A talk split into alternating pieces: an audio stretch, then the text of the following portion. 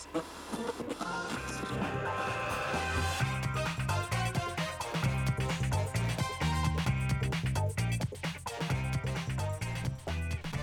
位亲爱的听众朋友，大家好，欢迎收听第三十二集的 Podcast on the Road，在路上，我是 Freya。这一集呢，延续上一集的内容，我们邀请到了 Doris 和 Andrew。那 Doris 和 Andrew 呢，他们是因为就是疫情的关系回来台湾的台湾人，他们之前在 base 在旧金山这边。那他们两个都是台大毕业的学生。那一位的话，Andrew 的话，他本身是电机，然后后来到那个 UC Berkeley 进修。那他之前在学校的时候就对创业很有兴趣，他现在在戏谷的那个新创 Sudo Labs 呃，就是工作。那待会可以听他聊聊。那 Doris 呢，他本身是外文系毕业的，后来到英国去进修儿童文学的硕士。那他很跳跃，就是从文学领域，后来他竟然是在做那个数据分析这一块，也是在戏谷的新创。那我们今天会聊比较多是有关舒适圈，你要怎么样去打破这样子的一个啊。你原本安逸的环境的这个一个一个主题，那希望大家会 enjoy 今天内容。那我们废话不多说，就直接来来开始吧。我们 Doris，直接就 cue 你这样，因为其实延续我们刚刚就是聊到的话题，因为我们在开始录之前，我们有聊到一首老舍歌，就是《Life's a Struggle》，然后我们在讨论一些我们可能未来 podcast 的一些发展。然后聊到 struggle 这一块呢，Doris 就跟我分享了说，他其实从台湾到就是旧金山的时候，其实有很多的身份上不同的转换。然后我很想听听看你对这一块你是怎么样去面对和处理的。从女友变人妻，然后从 就是呃文学，然后跳脱到就是这个呃数据分析。然后从原本熟悉的生活环境，然后我其实认识你的时候，我就知道你是一个应该是朋友很很很多，然后也有很多 close friend，然后在台湾也过很开心这样子。然后到旧金山之后，我我相信是一个有点像从头来过一个过程。然后最亲密的伙伴还是自己的老公这样子。那我觉得这其实是有很多事情要适应的。那我想听听你当时。有什么样的 struggle，然后你是怎么样开始逐步的去处理和面对？所有的 struggle 都是老公没做好，都是老公没做好吗？好，嗯，因为我那时候，嗯，到。主要其实因的确是因为遇到我先生，所以我们决定要一起在美国生活，所以我才做了一个环境上的转移，就是搬到了美国。那那时候对于我而言，其实面对到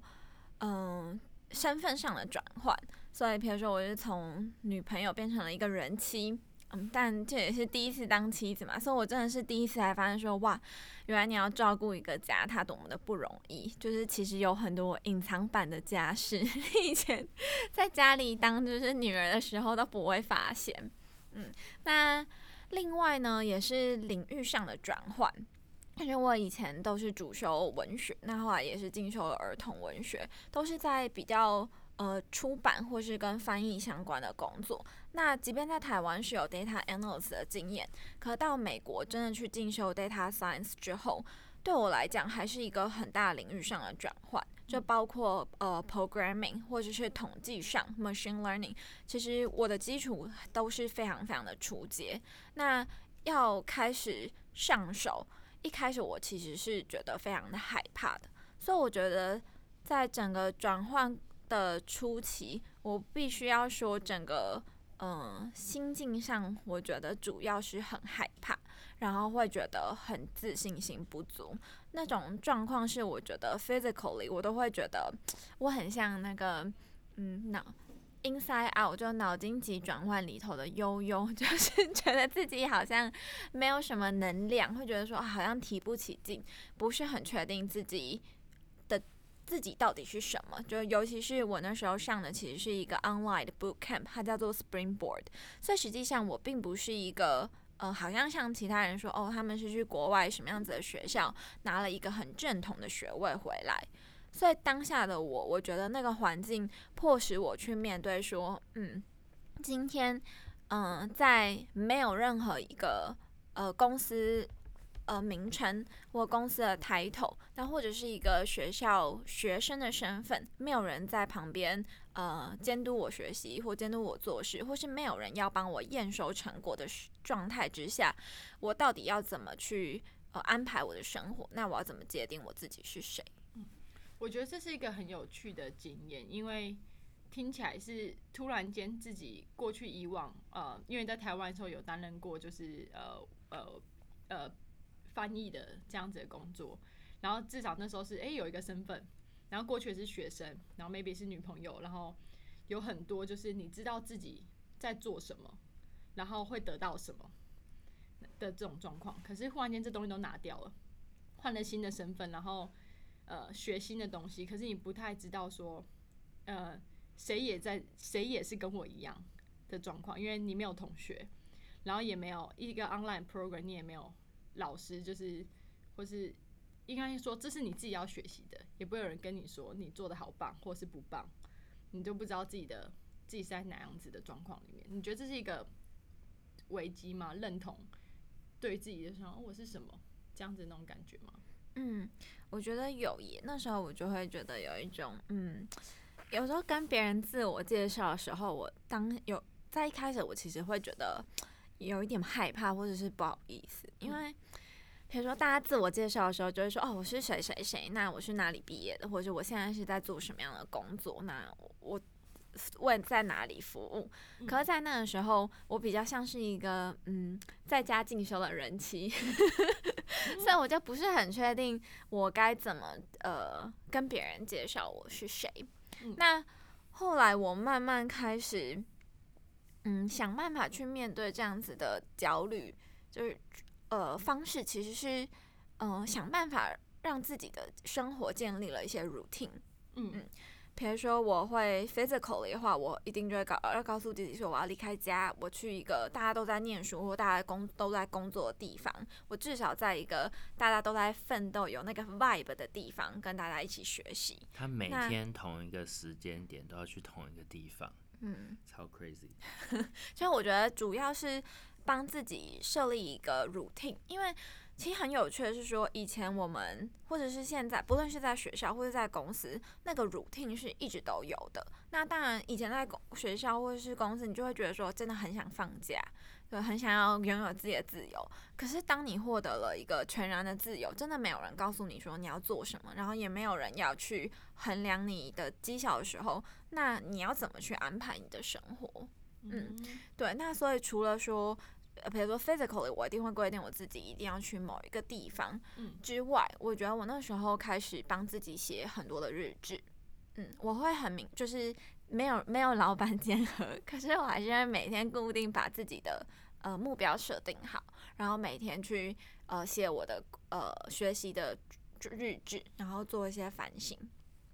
听起来你是在一个变动的过程之中，试着去帮自己去找出我可以怎么样，至少一个地方。那么多变音，至少一个地方不要变，然后那个地方就是你帮自己设出设计出一个 routine。我觉得在之前有一些创业家分享，我也会听过类似的，就是说，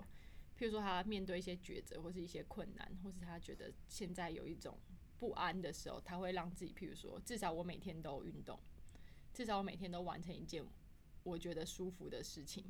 帮助自己去从那个地方建立一些自信，然后让自己在某个部分是 maybe 自动导航。让自己不要一直处在那样状况之中。那其实这是一件这么不舒服的事情，就是各种转换和挑战。那你为什么要就是换呢？因为你你也大可以就说，哎，那我就把我过去的专业就在戏骨这边应用就好。我也可以在这边做译者啊，我也可以在那边做我其实过去擅长的事情。我我的专业可以不变。那你为什么那时候会有这个勇气？就是觉得说啊，那。我虽然害怕，但我还是做这件事情。嗯，好，那我先讲，就是呃，为什么会开始从文学转到数据领域的契机。那其实我跟我先生是在英国认识的，就我刚念完硕士，我们在英国相遇。那后来我去呃戏谷那边旅游了三个月。那在那趟过程之中，试婚，试婚三个月吗？然后嗯。其实给我了很大的 shock，就是我其实，在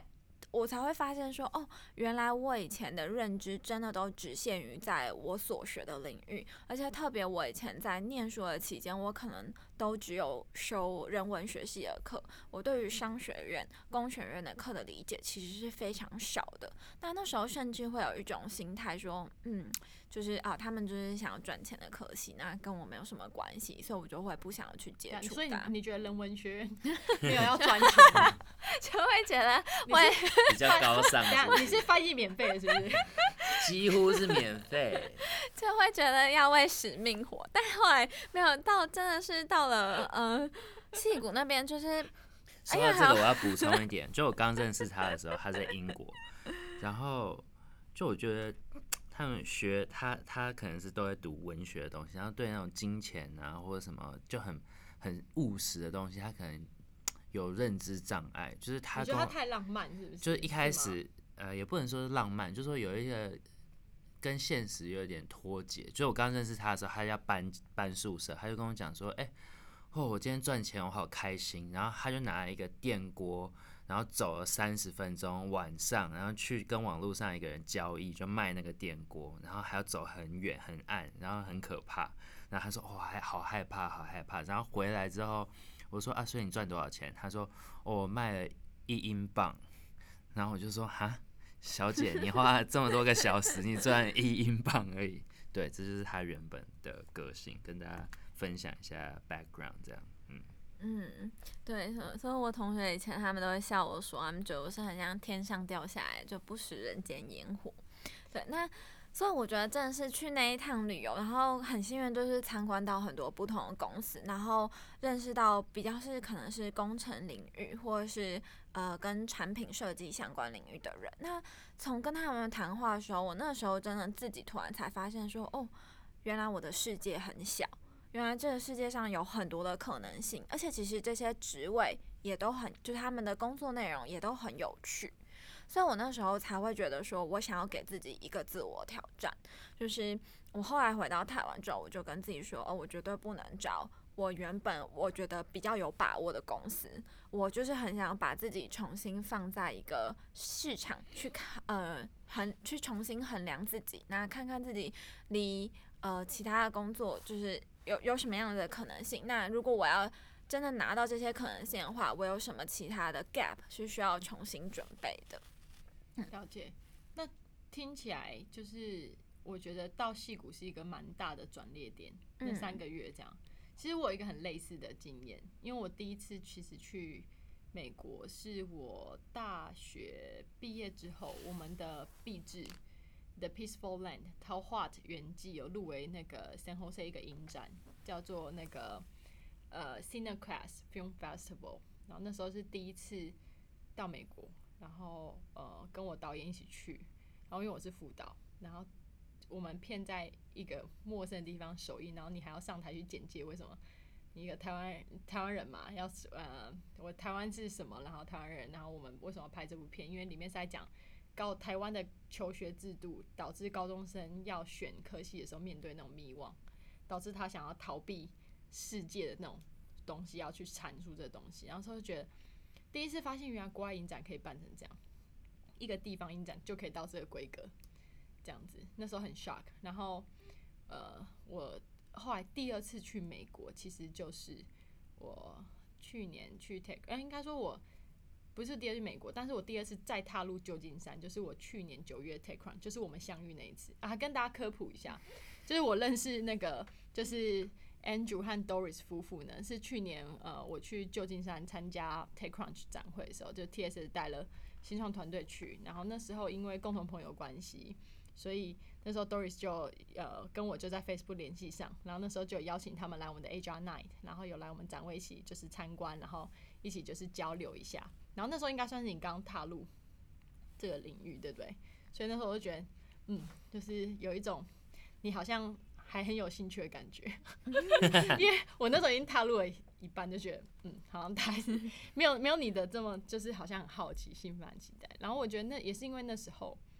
我发现，就是戏骨那个氛围，就是你踏入进去就发现原来有这么多可能性。然后自己的世界原来可以再更大一点点，然后我觉得那冲击很大，那也是为什么后来跑回来的时候，刚就是上一集讲天时地利人和，我觉得也是跟美国真是有点关系。就觉得说，如果我还没有找到我自己要什么，我的专业是什么，Freya 的这个 hashtag 还没有出现，然后 maybe 我可以自己造一个，所以就那时候就做这个 podcast。然后说那时候刚听你讲，就觉得心有戚戚焉这样。可是为什么是 data science 呢？因为你大可以去学，比如说 AI 啊，可以大家可以学说哎呀 blockchain 什么啊，很火红，那时候还是很火红的。然后有很多的。呃，其他的创新科技，对，那 data science 其实我觉得好像离文学院最远，因为毕竟它应该是跟统计啊，然后看一些数字啊，然后和就是去解读一些数据带来的东西。我觉得不知道为什么你会做这样子的选择。我觉得对我来讲，就是文学跟数据分析最相像的地方，就像是你刚刚讲的解读这个部分，因为。嗯，其实，在写文学分析报告的时候，我们也是把一个文学作品就是拆解成很多部分。比如说，你会去研究它的用字、这个角色的形塑、情节的构造。那你再去看说，哎，这些呃元素能不能有逻辑的组合在一起，推断出一个很合理的诠释结果？那我觉得，在做数据分析的状况其实是很像的，也就是它都是呃有有理。就是有证据的分析呃推理状况，那所以我对我觉得呃，所以我觉得呃某一部分我的其实是喜欢的，那可是同时我其实也认知到说，哎，虽然说。我觉我喜欢这样子的工作性性质，可是实际上他所缺呃他所需要的 hard skill，比如说 coding 的能力，然后统计上的背景，我的确是缺乏，所以我那时候才会选择说我需要呃就是在有更多自我进修的部分。所以那时候参加 boot camp 的这个课程，那你觉得这个课程里面有什么你你觉得嗯最痛苦吗？或是你觉得最困难的地方？嗯嗯，我觉得对我来讲，一开始其实学统计真的很痛苦，因为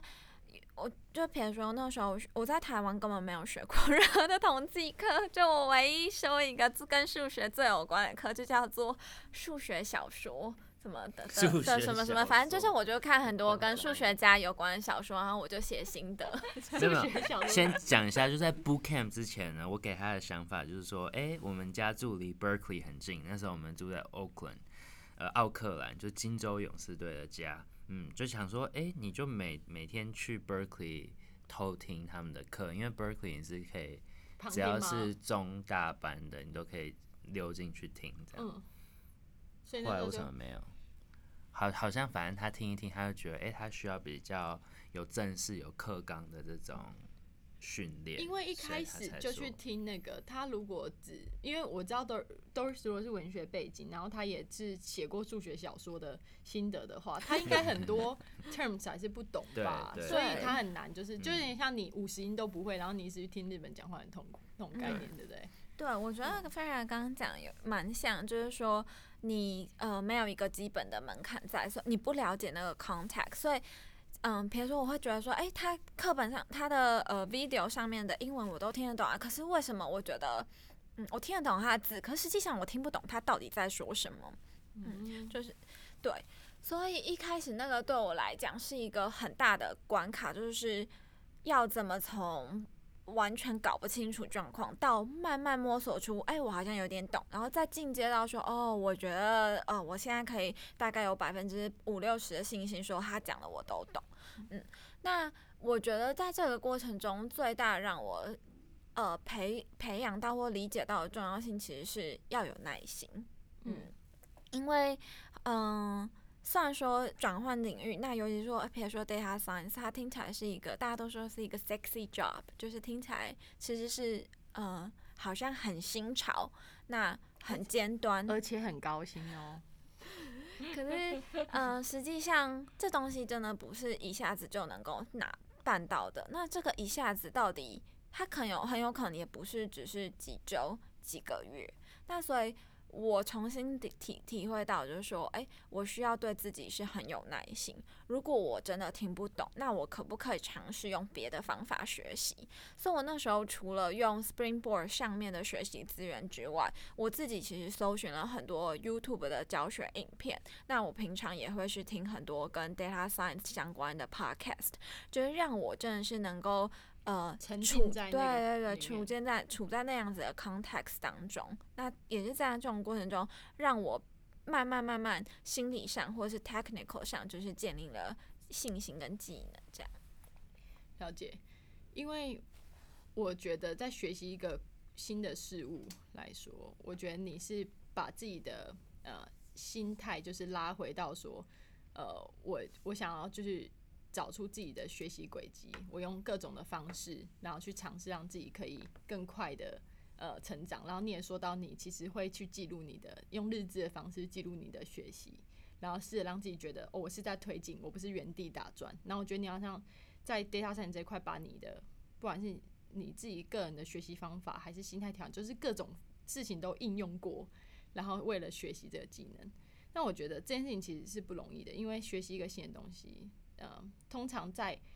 一定的程度之前，很容易失去乐趣，因为前面是痛苦的，在你还没办法理解、看到它的完整的样貌，或你会得到什么之前，会有一段很 boring 的一个期间，你也不知道自己到底是对它有没有兴趣还是什么的。那回到你刚刚前面讲的，你认为其实它跟文学有一很相像的地方是，好像担任一个转译的过程，你就是在呃把一些东西透过你的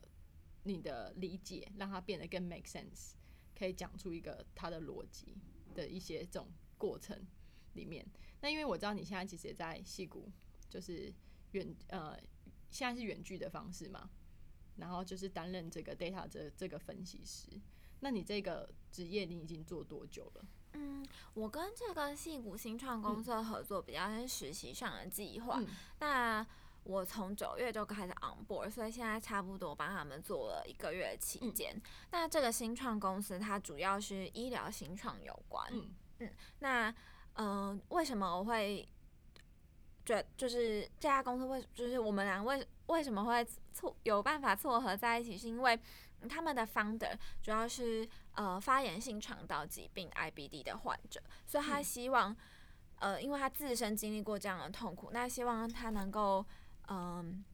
想办法将我们排泄的这个数据能够嗯做更进一步的应用。我所谓的排泄，就是我们平常可能尿液或是粪便，它其实隐含了很多人类健康的警讯。嗯那希望能够，我们不要就让这些这么有用的数据就被冲走，就被马桶带走。那我们可不可以从中就是呃更提早知道说这个人是不是健康哪里有出问题，或是去长期去追踪呃你服药就是服用了哪些药物，那实际上是不是你身体有良好的反应？那就从这些排泄物的部分去做检验。嗯，那我自己就是之前就在台湾有帮药厂做过相关的研究。那我自己其实呃也是在整个心态调试上，曾经有一度就是比较有压力有大，所以我后来就有呃变成就是有点 IBS，还是台湾可能比较多人就知道它就是一个肠燥症。嗯嗯那所以，嗯，那时候听到说，哎、他们这家公司有这样的 vision 的时候啊，我就会，就我就会觉得很兴奋，希望可以投入。那我帮他们做的东西，比较像是说，哎、他们的硬体产品跟呃数据在做影像辨识的成果，其实目前都相当的成熟。但我帮他们做，主要就是说，哎、我们收集回来的数据，我要怎么从中设计有意义的 metric，然后帮他呃找出就是对医疗团队有用的部分。你不要介绍一下 metric 是什么东西？中文是什么意思？嗯，就是一个英文小老师的概念。对对对，就是就是一个就指标啊，嗯，嗯，数据。我们也常会问新创团队这个问题，所以你的 metric 是什么？对，嗯，你的指标。那我觉得，嗯，在跟这算是我第一次的机会，那跟美国公司做远距的合作。那我觉得在整个过程中，他给我嗯很大的一个挑战，就是说，哎，他们其实很很多时候就是给我一个 task。那就跟我说，他们目前希望我完成的目标是什么？可是实际上不会有人告诉你这个目标要怎么达到。嗯所以其实你整个过程中你是要去 figure out how to achieve the goal。那所以你就必须要很自己想办法把这个问题拆解成一个一个都是 measurable 的，嗯，小的 sub goal。那在嗯，同时就是还同时，因为我跟他们是远距工作，所以怎么做 documentation 或者是 communication，不论是说我的对话，或是实际上写字的这种谈话过程，我要怎么想办法把我的 context 讲得非常的清楚，让他们能够理解我现在在做什么，那我最终希望达到目标是什么。嗯，其实很奇妙哎、你在就是戏谷那段时间，然后一直到回台，因为现在回台湾四个月，然后你现在 on board 刚一个月，所以你其实在台湾，然后就是跟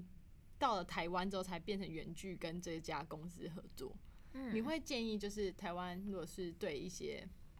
呃数据啊，或者是对新创有兴趣的同学，可以试着这样子用跨国原剧的方式去争取一些实习机会吗？那你当时是怎么样？就是除了你自己本身就是有这样子的问题，然后也对这样题目感兴趣之外，你是怎么样就是接触到这样的机会的？那你有做什么努力吗？嗯，我觉得，嗯，我觉得他需呃需嗯，该怎么讲？你不需要要，可能就要经历过很多不一样的尝试。嗯那所以，比如说像是在是，比如呃，在应该说。像是你会知道说，哦，原来 data science 或 data analyst，他可能要求你是你要有做 A/B testing 的经验，他希望你有做 metric design 经验，或甚至可能是跟 product 相关的经验。嗯那很有可能当时我或者是不一定有那么充足百分之百的具体经验。那可是我看到这些 requirement 的时候，我会想要想办法说，哎，看我自己能不能够创造一些新的机会，让自己在做一些 side project，就让我有这样子的经验。那或者是去做一些 information interview，就是去访问真的做过的人，那去了解说实际上他们的工作经验是什么。所以一方面，我觉得是在硬体技术，就是在 technical 上面，你需要就是呃不断的就是让自己保持在比较就是尖端的部分。那在软体上面，我觉得可以在比较软的部分上，就是你需要去，其实是不是？我觉得不是要说你要建立人脉，而是说你从人的身上去学习到别人的经验是什么。那在整个过程之中，我觉得，嗯、他可能会有很多很多很多，至少对我来讲，其实有很长期的挫败感，因为可能不一定你投了，别人就会有回应。那而且是对我来讲，另外一个会是说，哎、有这么多的竞争者，那我不是一个正统领域出身的人，我要怎么去面对我有可能会有的自信心不足？就是我们会常会可能会讲 imposter syndrome。那对我来讲，我觉得我现在也是还是很努力，每天都在克服这件事，而且我甚至怀疑，我觉得并不是说有任何一种成功你跨越了，你就再也不会害怕失败。我觉得害怕呃自己不够好的这种可能性，可能有可能是每个人一直都面对面都会在面对到的问题。那我现在想办法面对的方式就是说，嗯呃，专注在事情的本身，而不是在自己的脑袋。也就是说，我后来觉得，嗯，因为尤其我是在美国，大部分呃都是属于自自己学习的状况之下，也就是其实我才是跟我相处最长时间的人。大部分很多时候我做的都是一种自我对话，嗯那很有可能这种自信心不足的过程中是来自于自我对话的结果，也就是说。比如说，我丢了一份履行履历，公司没有回我，那我可不可以不要说哦，那一定是我不够好，而是把它转换成说，嗯，是不是履历有哪一个部分就是写的不够好？那我可以怎么样把它修改的更好？可是是我目前就是觉得，呃，努力，然后对我也比较有效的方法，也就是说，呃，不要被自己的嗯情绪绑架，然后想办法把事情关注在事情的本身，那就是继续努力这样。我听到这边，我真的就是非常能够感同身受，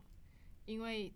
我最近听那个我很爱那个 podcast 嘛，Something You Should Know 有一集啊，我听了两次，但我真不记得标题，大家不要逼我，但我可以回去找一下那个我的听的记录之后，我可以跟大家分享，因为呃，他那一个书的作者他也是讲说，呃，self talk 是最重要的，你怎么样是可以透过 self talk 去训练自己，呃，克服一些你一直以来可能应该是第一步先有意识。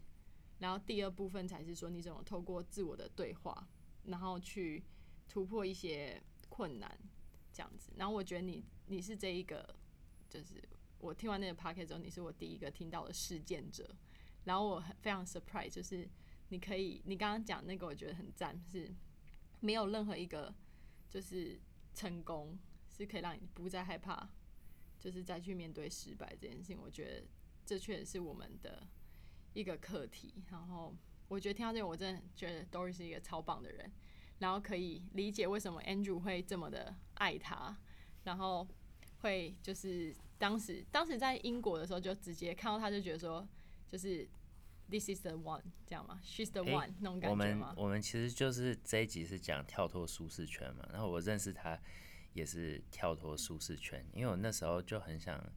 小时候有一个梦想，小时候很喜欢周杰伦，所以。我现在不喜欢了，是长大不喜欢也不错啊。周杰伦哭了也不错，就 杰伦不要听这集。就国中的时候就很想要有一个绰号叫杰伦，结果国中就是一号自我介绍的时候就说我名字叫杰伦，所以我就被抢走了，因为我是五号。所以我到高中的时候，我上台自我介绍我就说我是杰伦，对，所以没有啊，这是题外话，只是说为什么。回到英国的原因是因为我那时候还蛮想，刚好公司出差在欧洲两个月，然后就很小时候有一个梦想，想当街头艺人，所以那时候就去欧洲各国，这样就带着一个吉他跟硬壳，对，然后就到处走走，在那种地铁那边表演，然后又遇到刚好就是。呃，大学的时候很久以前就不小心加了 Doris 的 Facebook，然后我已经忘记这件事，那是八九年前。所以你们是连友？对，我们是。感谢马哥、佐哥、佐伯哥。我们是没有见过面，也没有聊过天的连友。然后那一次就去英国的时候，我就想说，哎，都没有行程，因为我是很 free 那种出去不会排行程的人。我想说，不知道有什么朋友在英国，我就。Facebook 找一下 Friends in London，然后他就跑出来，我就问他要不要吃饭，嗯，然后这也是跳脱舒适圈一个很，然后他就说我没办法跟你吃饭，因为我电锅卖掉了。在一我我就问他要不要来吃饭，然后我就是表现的好像我跟他很熟，但是呃，就是是老朋友这样说，哎，要不要出来吃个饭？那他他不知道我是谁，他想说是不是他忘记我是谁，所以他就来了。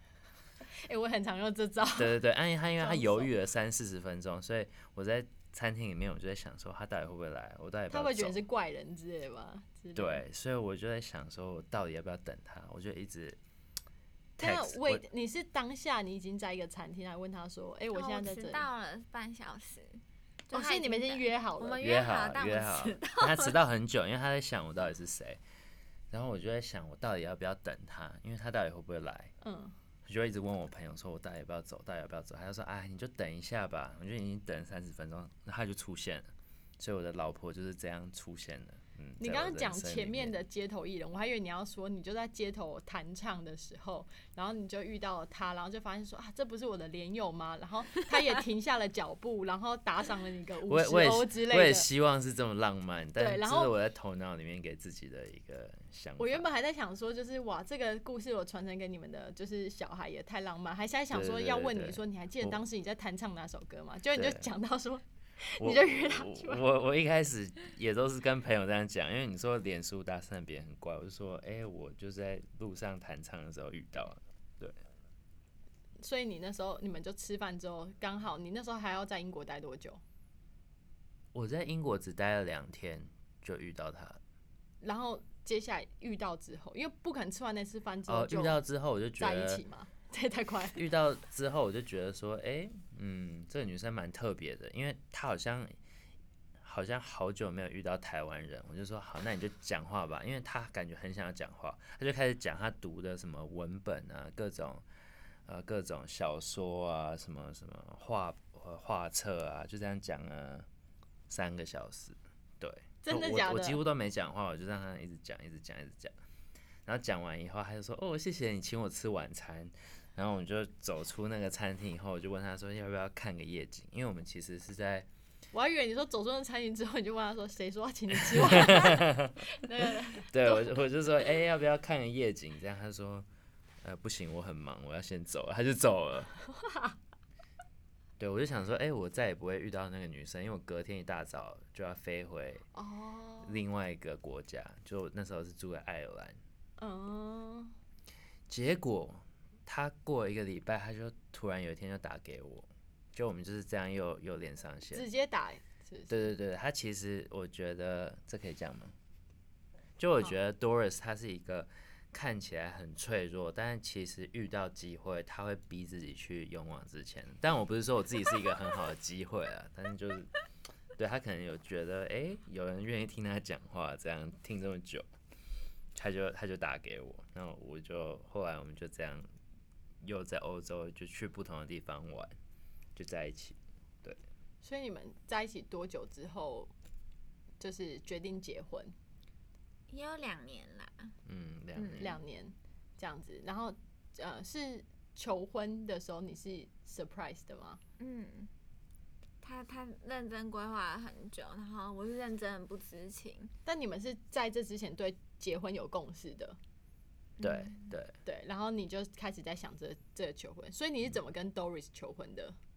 然后这个故事也蛮有趣的，因为我原本是人家说求婚要就要爸妈同意嘛，所以我有先问他的爸爸说，哎、我要爸妈说我要求婚，这样他们都说 OK。然后接下来我就问 Doris 说，你被求婚你想要哪一种？他就说他想要浪漫的，然后他希望有家人参与。所以那时候我们是远距离，他在台湾，我在旧金山。我想说，我要不要飞回台湾？不要跟他讲我要回台湾，然后，然后就求婚。那我那时候就跟那个我一个很好的朋友，大象体操的，就是团长，我就跟他讨论。他说，哎、他可以帮我布置一个酒吧，然后我就可以又完成我的新梦，又可以唱歌，又可以求婚，这样 你的很酷。心你的心愿，你有驻唱歌手这一条，就是我以前的心愿，就是说我要，我想要当一个创业家，我想要写作，然后我想要做音乐，这样小时候的梦想。所以我就有这个想法，可是我又觉得说，哎、这梗有点太多朋友用了，因为很多住戏骨的朋友，他们都是飞回来 surprise 这样求婚。我想说，太不行，这个梗太弱，这样。不是太弱，就是已经看过就没有 surprise。然后另外想说求婚要做到很极致，这样之后一开始标准做比较高，接下来就可以放松一点，对。所以我就把 Doris，我就说我们要去我们公司在英国要谈生意，然后需要去英伦敦，这样你要不要跟我一起来？我也带你一起来。他就很兴奋说好、啊，走，我们去谈生意，这样。对，然后因为我想要带他回我们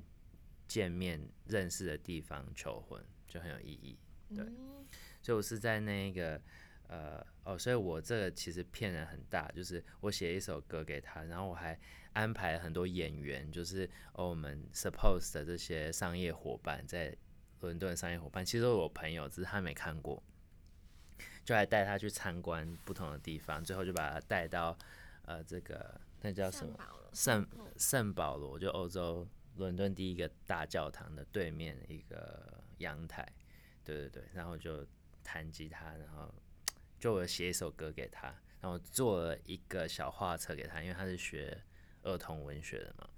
对，那就就求婚，然后因为他紧张的时候，他一直大笑，所以他就一直大笑，然后我就更尴尬，对，就求婚就一个很尴尬的过程，而且我跟管理员讲好，那是一个 mall。然后所以是其实是一个公开的场域，我就跟他，我就我们事先那天就打电话给管理员说拜托清空什么，他就说好。结果最后我离开那个顶楼的时候，它也是空的。我一回来要求婚的时候，出现四五十个人在阳台，就他们有一个 company 的 party，对，所以我就在一大堆陌生人面前求婚这样。然后也很感谢我那时候在伦敦的朋友，就是 Marisa、赖冠，还有很多很多菜包这些各个朋友的帮助，对对对，才让我远端完成这件事情。嗯，对，就是这样求婚的。所以你要唱一下这首歌吗？比较好，还是比较好。但有有连接吗？譬如说 YouTube 还是那种上传？之类的，这个有点太害羞了，不过应该是有吧？有吧那你先讲一下副歌的歌词好了。我意思就是说，我要呃带你回我们最初见面的地方，然后让这个故事一直延续下去。哇、哎我听到起鸡皮！Oh my god，这是一个超浪漫的求婚故事。对，对，然后你那时候就因为紧张而一直大笑，然后后面想起来才就是感动这样子。嗯，然后他说他要爸妈 involve 嘛，所以他爸妈就拍一些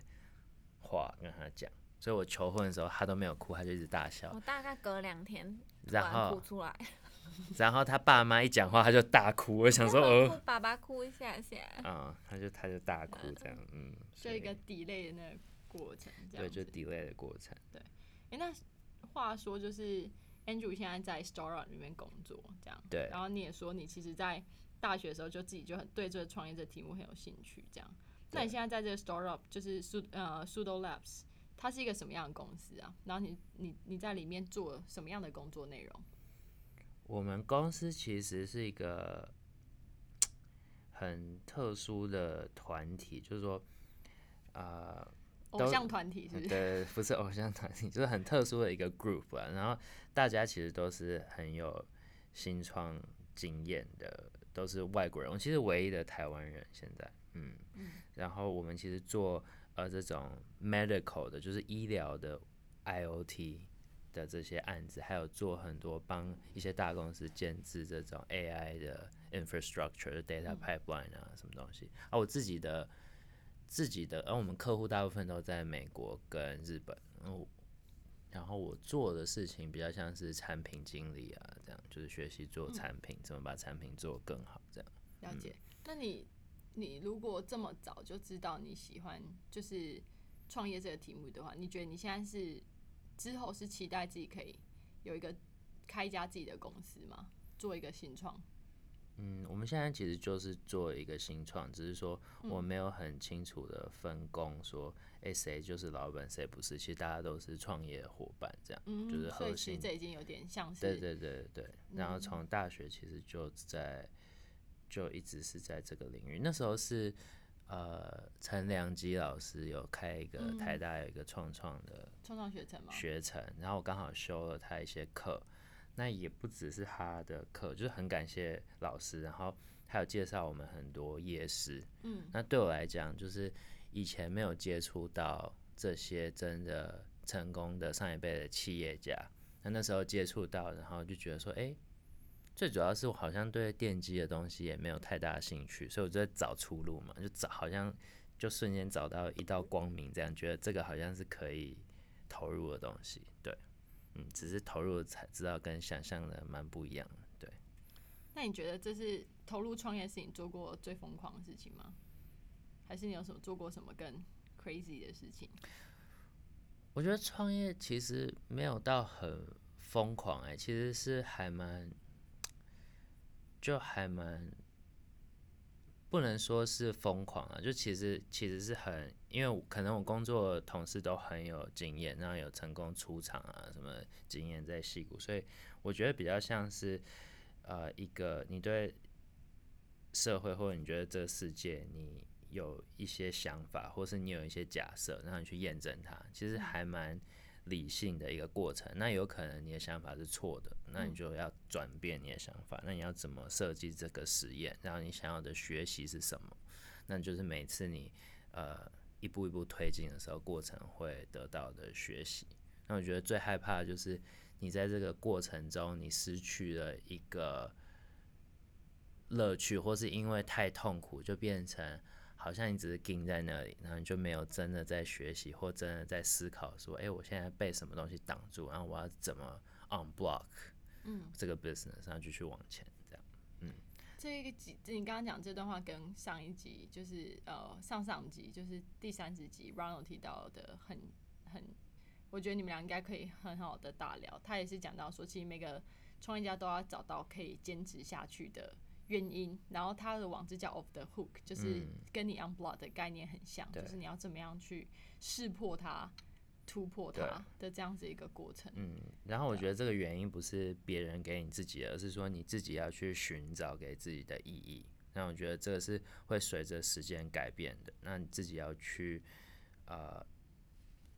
被挡住的时候要一直突破。比如说我以前就觉得是想要跟别人不一样，要要很屌，那我其实不知道我为什么要做这些东西。对对对，有可能，有可能。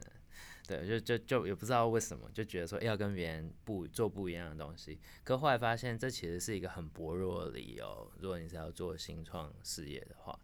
那你就是一直找不同的。那我另外后来觉得说，其实创业过程是一个，就是更认识自己的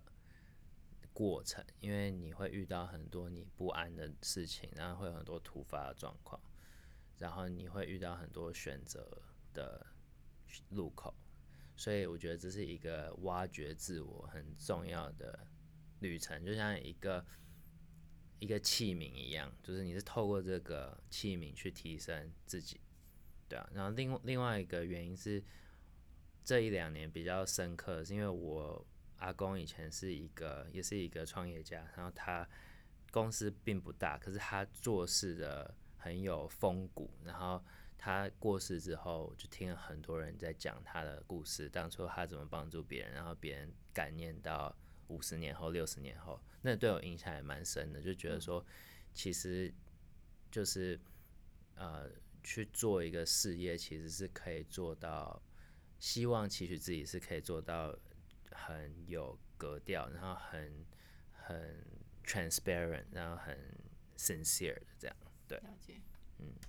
哎、哎、我是不是没有回答回回答到你疯狂的事情？疯狂的事情，我跟你讲，疯狂的这件事情，你你讲是一个，但是你老婆讲肯定又是一个。你觉得 Andrew 做过最疯狂的事情是什么？嗯，Andrew，你先娶回答娶你应该蛮疯狂的。两年 OK 了啦。我做过很多疯狂的事啊，就是我有，嗯好像有一次在啊、我好像有一次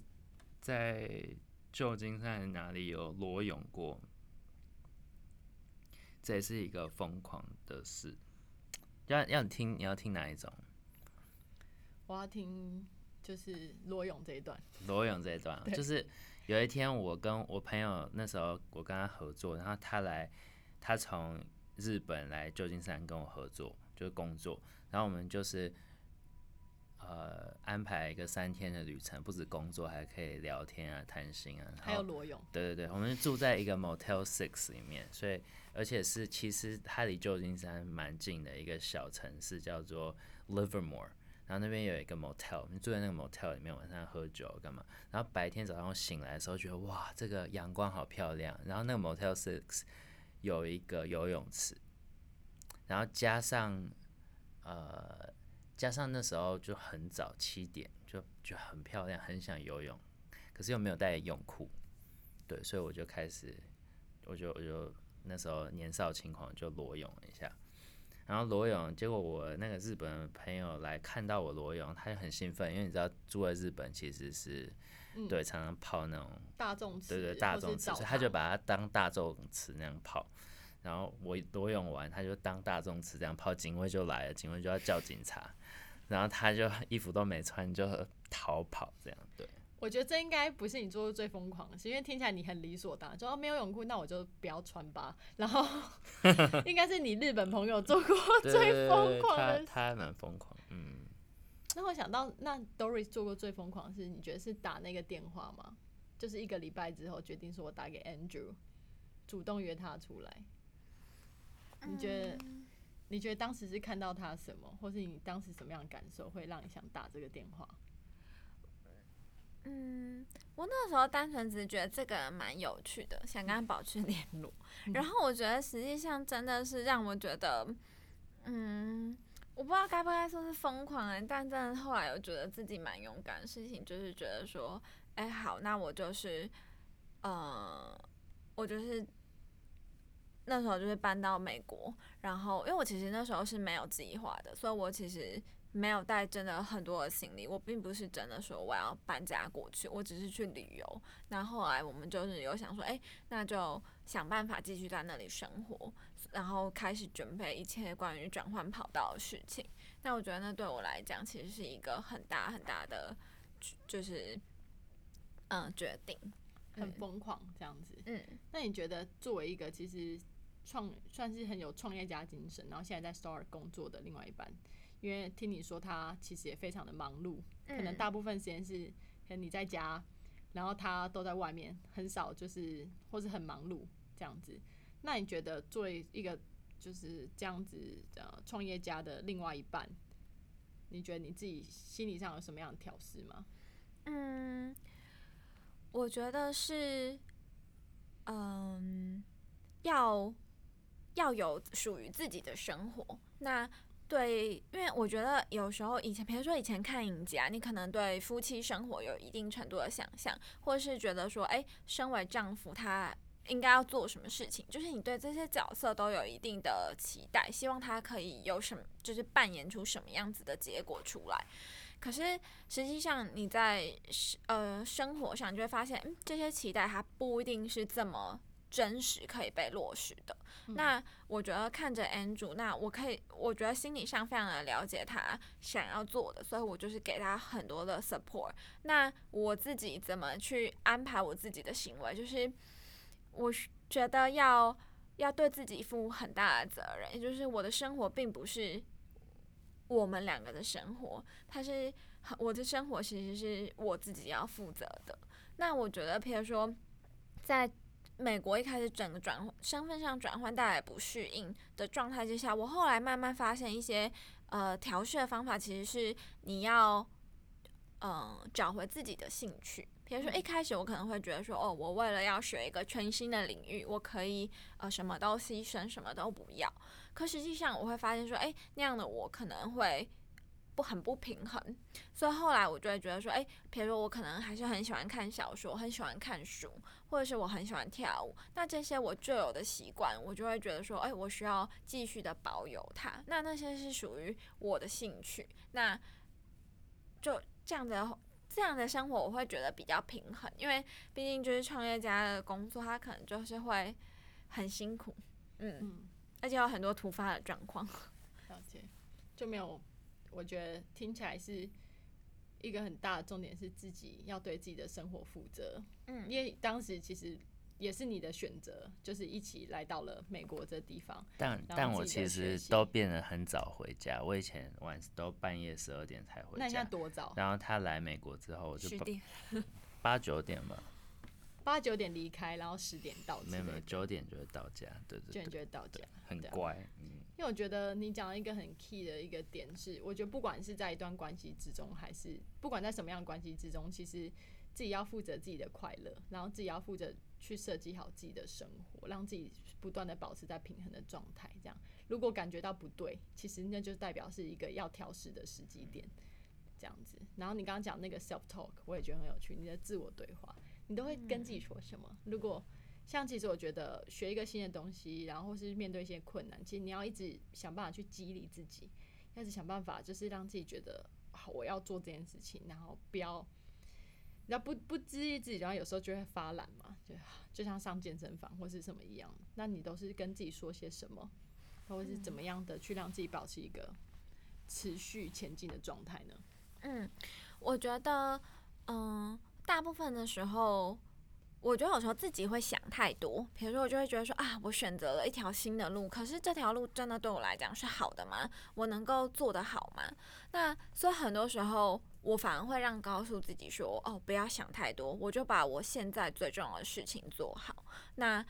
就慢慢来。我这次做不好没有关系，我下次再就是好好进步，但就是先。专心把一件事情做好。那有时候我觉得也是需要承认说，哦，会有很多很疲乏的时候，觉得自己好像没有办法帮自己打气的时候，我就会真的是去看比较励志的东西。像我觉得，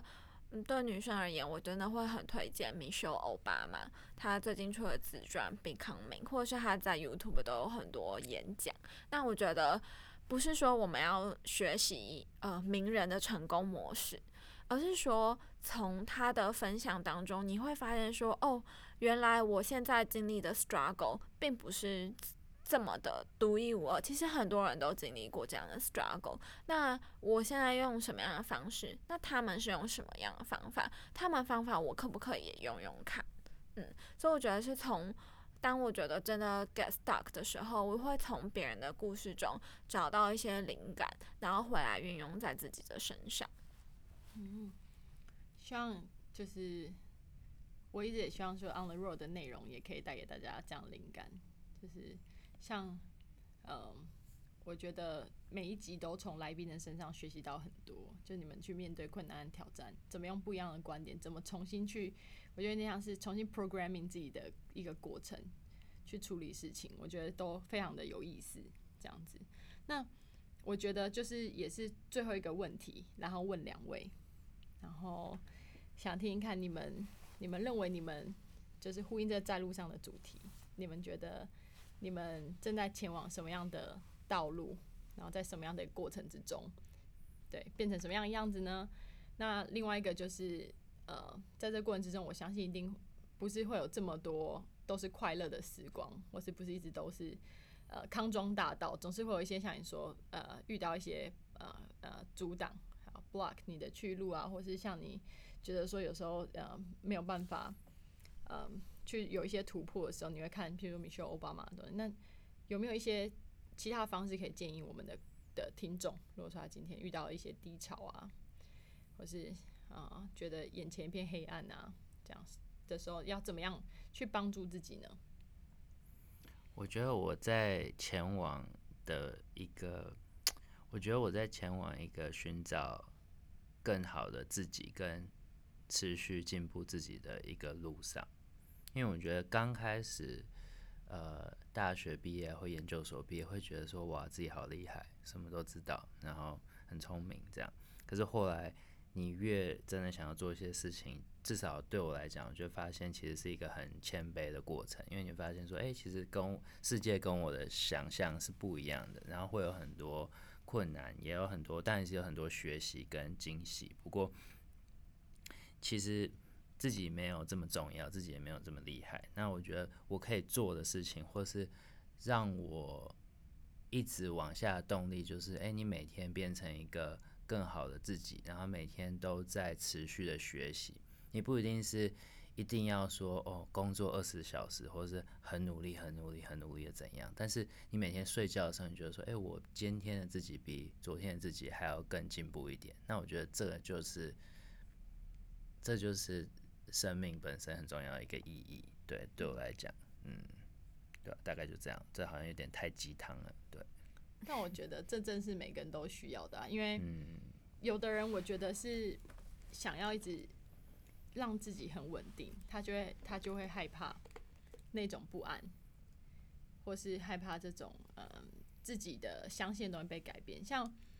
呃。像我觉得有时候人会变成 defensive 也是这个原因。有的人很，我相信大家都遇过，你们遇过，就是说讲话、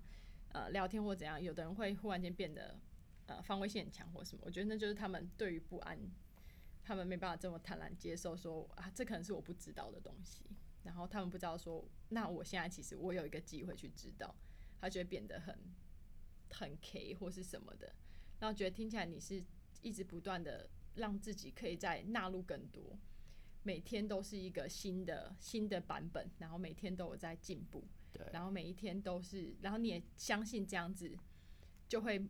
不需要知道就是明天是什么，但是我确信我今天绝对是比明天，我觉今天绝对是比昨天还要更加的进步，这样子就对。比如说今天变更棒的地方，就是说原来 Freya 是一个这么棒的人，那我们从他身上学到了这么多。嗯，刚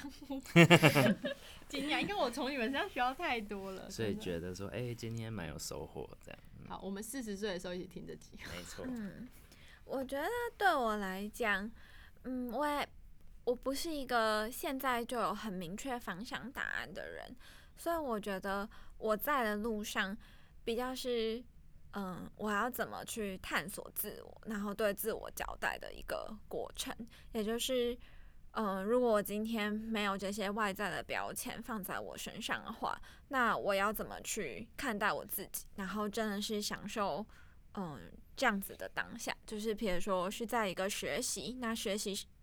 甚至是还看不到一个结果的当下，或者说在一个没有身份，但实际上我知道我自己是很有价值的这种当下，所以我觉得我们两个讲的是不是都非常偏心灵层面？这个问题本身就是心灵层面问题啊，对啊。我们在前往餐厅的路上。对，没错，那个餐厅的定位时间已到，这样子。对啊，其实我觉得这一集啊，嗯，不知道为什么是。我自己本身最近听了很多，就是我觉得是偏向是呃 self talk 相关的这种 podcast 或是书籍，因为我最近看本书叫做《格呃格局决定了你的结局》，它整本就在讲 self talk。我们待会可以聊聊这本书。然后我觉得今天听到你们两个的分享，我觉得都就是让我觉得，嗯。原来我不孤单，然后像有些听众听到觉得不孤单，我们都曾经面临过类似的问题，然后我们也都在前往目标路上不断的想方设法，一一部分很大是了解自己，另外一部分其实是克服自己。那我觉得好像毕业之后才开始接触到，原来没有一个呃，没有老师，没有一个课表，没有人告诉你要该去怎么做。然后达到某些事情，没有这些 milestone 的时候，你要怎么样去设计自己的人生，设计自己的生活，然后怎么样不断的在追寻目标的过程之中给自己燃料，然后去 unblock 一些困境。我觉得这都是需要很强大的一个呃 support，不管是来自自己还是来自就是身边的人，我相信这都是呃我们成长路上遇到问题。那希望大家会喜欢这节内容。很开心也可以邀请我们的贤康利史密斯夫妇，Doris and Andrew。谢谢，谢谢 Freya。不客气。我希望就是这一集呢，呃，大家跟我一样，呃，有很深的感触，然后学到很多。然后，呃，我相信，呃，跟我们年纪大概都是三十上下的人会更有感呐。如果你现在年纪再小一点点，在大学的时候的话，我觉得你也可以，就是开始做一些准备。对啊，左手突破我们的舒适圈啊，左手的开始去延伸你的触角，然后要相信自己，呃，有无限的可能。然后在这个路上，我们可以一起就是，呃，一起去经历，然后 open minded 挑战吧自己。那喜欢的话呢，也可以帮我们就是在呃各大平台上面就是追踪我们的 podcast on the road。那有一些 feedback 或是你有一些经验也想要跟我们分享的话。也可以在我们的贴文上面，或是在 IG podcast 点 OTR，就是追踪我们，然后可以在小盒子，然后写下，比如说你对 Andrew 或是 Doris 或是我有一些想说的话，那我都会就是 pass 给他们，这样。那如果你有什么想问他们的问题的话，就是现在暂时应该可以透过我这样子。然后，嗯，希望大家喜欢这节内容我们下一集再会拜拜。拜拜。